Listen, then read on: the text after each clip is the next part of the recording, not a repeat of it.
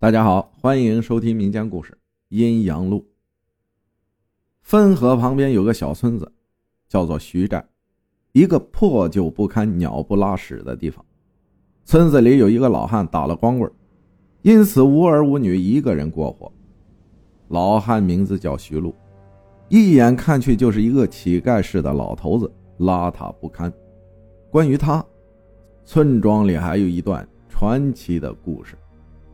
首先要说的是，徐家的大门口对着长长的胡同，整个胡同里也仅此一家。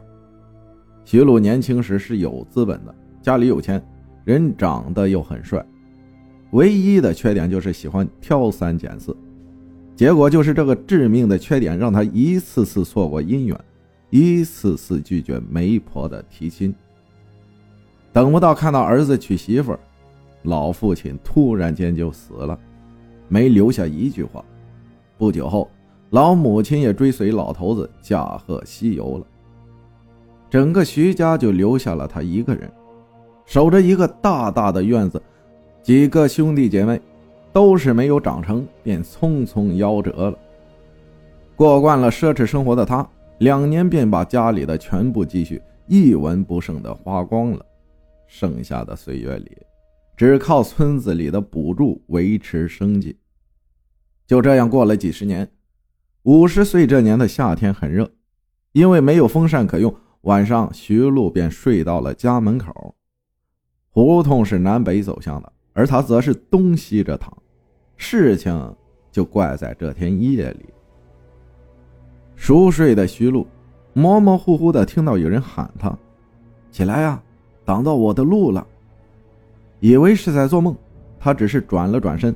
便又继续打着鼾声睡着了。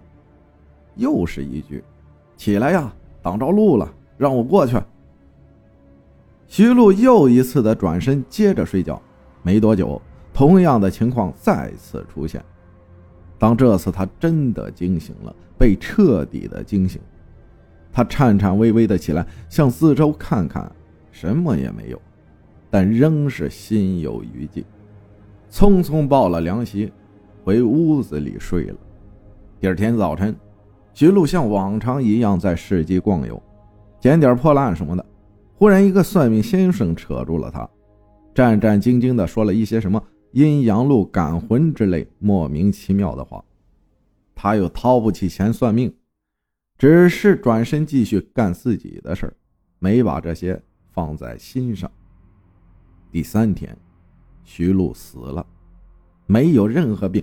没有受到任何攻击的，因为要实行火葬，但还要出两千多元为他办丧事村长带领很多乡亲父老来到徐家的院子，看有什么值钱的东西拿来卖钱为他办丧事所有人没有一个抱着希望，只是想看看这老光棍到底生活在一个什么地方。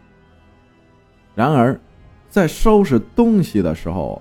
一位村民在一个柜子里发现了整整一叠的百元大钞，至少有几千块。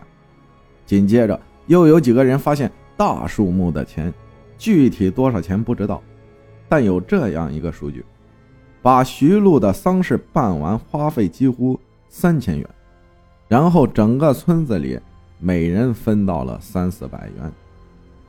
关于他的死因，有人好奇的到处打听了一下。最后，在那位算命先生那里得到了一个令人心惊胆战的答案：阴阳路。徐家的门口刚好位于阴阳路，他死亡肯定是挡了魂路。那天晚上，他被踢了三次，三次踢进了他的阳寿，只给他留了三天的时间。没有人能解释为什么他有这么多的钱，绝对不是家里储藏的。因为在农村是不可能会有这么多钱的。阴阳路的说法，农村自古有之，但到底是真是假，没有人知道。有时候科学是无能为力的。世间之事皆为无常，你的脚下是否踏着阴阳路呢？感谢大家的收听，我是阿浩。咱们下期再见。